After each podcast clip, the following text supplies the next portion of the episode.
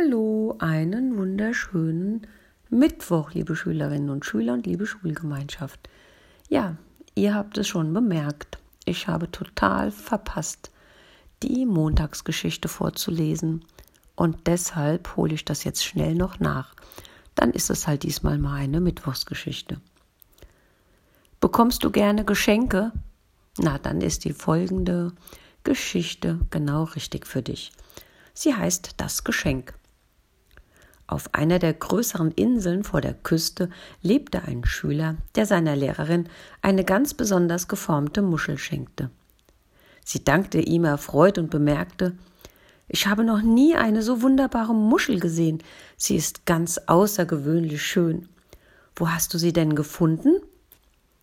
Der Schüler erzählte ihr von einer versteckten Stelle am anderen Ende der Insel und dass dort hin und wieder solch eine Muschel angeschwemmt werden würde. Ich danke dir nochmals von Herzen, aber du hättest doch keinen so weiten Weg machen sollen, nur um mir etwas zu schenken. Darauf der Schüler Aber der weite Weg ist doch ein Teil des Geschenks. Als ich diese Geschichte gelesen habe, musste ich daran denken, ja, dass auch mir häufig Schülerinnen und Schüler etwas geschenkt haben. Mal war es etwas gebasteltes, etwas, was gemalt wurde oder auch eine Kleinigkeit, die gebacken worden ist.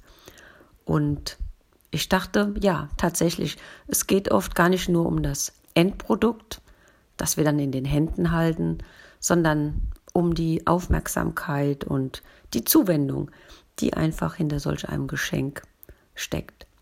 Ja, in diesem Sinne wünsche ich dir, dass du auch solche Geschenke bekommst oder aber vielleicht selbst ein Geschenkegeber wirst.